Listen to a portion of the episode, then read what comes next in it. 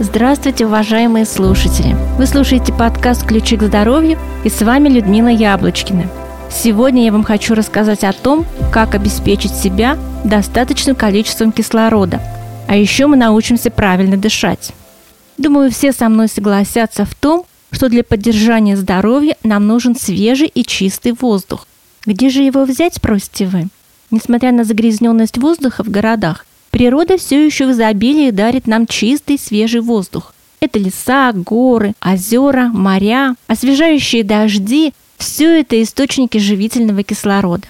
Поэтому, друзья, по возможности выезжайте в выходные в лес.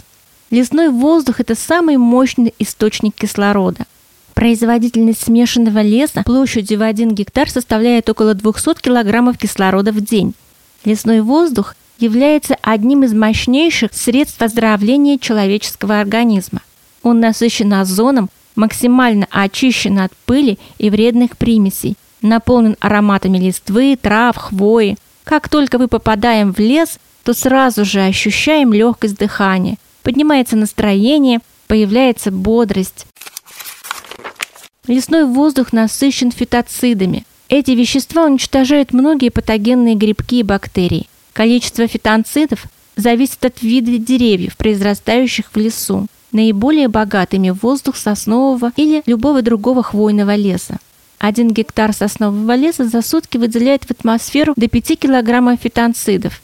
Особенно сильно выделяют фитонциды такие деревья и кустарники, как сосна, кипарис, клен, калина, магнолия, жасмин, белая акация, ольха, береза, граб, ива и тополь. Количество фитонцидов в лесном воздухе зависит еще и от погоды. В пасмурную погоду количество этих веществ уменьшается, а в теплые солнечные дни их гораздо больше. Большинство растений наиболее щедро выделяют фитонциды в начале лета, гораздо меньше зимой. Концентрация этих фитонцидов в лесном воздухе зависит и от времени суток. Максимально она в полдень, минимально ночью. Ученые при изучении микрофлоры разных лесов установили, что воздух кедрового и соснового леса практически стерилен. Активные вещества этих деревьев угнетают даже туберкулезную палочку. Воздух соснового леса оказывает благотворное влияние на нервную систему человека, повышает общий тонус и иммунитет организма. Замечено, что количество выделения фитонцидов молодыми соснами значительно больше, чем старыми – в зависимости от того, каким заболеванием страдает человек, ему предписаны целительные свойства определенного леса. Например, люди, у которых наблюдаются разные патогенные процессы верхних дыхательных путей и легких, лучше всего будут чувствовать себя в хвойном лесу, где воздух насыщен физиологически активными веществами.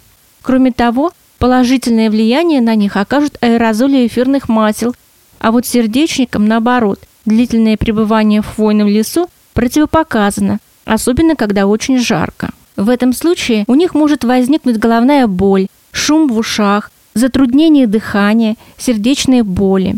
Лучше для них подойдет воздух лиственного или смешанного леса. Гипертоникам, страдающим ишемической болезнью сердца и ревматизмом, противопоказано длительное нахождение в сосновом лесу в летнее время года. Друзья, важна не только чистота вдыхаемого воздуха, но и как вы дышите. Поэтому Всегда обращайте внимание и на то, как вы дышите. Существует два основных типа дыхания. Это грудное и диафрагмальное. Глубокое диафрагмальное дыхание обогащает кровь кислородом, который потом доставляется в мышцы. Оно способствует мышечному расслаблению, увеличению содержания кислорода в крови, успокаивающе действует на мозг и периферическую нервную систему, снимает напряжение и боль возбужденном состоянии, при сильном напряжении мы обычно сдерживаем дыхание, а иногда, когда случается неприятность, дыхание становится частым и порывистым. Действительно, сильный стресс вызывает гипервентиляцию легких вследствие неконтролируемого, учащенного поверхностного дыхания. Хотите научиться такому дыханию? В таком случае для начала лягте на спину, колени согните. Когда вы освоите это дыхание, то будете выполнять его в любом положении.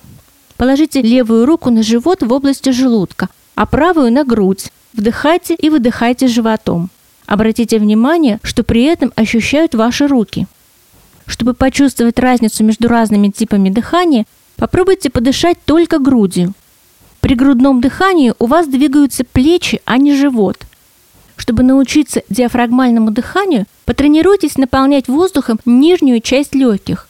Дышите так, чтобы брюшные мышцы приподнимались, то есть живот раздувался, а левая рука, лежащая на нем, вздымалась. Правая рука, лежащая на груди, должна оставаться недвижной. Дышите, пока не почувствуете, что движение живота передается грудной клетке. Дышите так еще две минуты, медленно и ровно. Вдыхайте носом, выдыхайте через рот.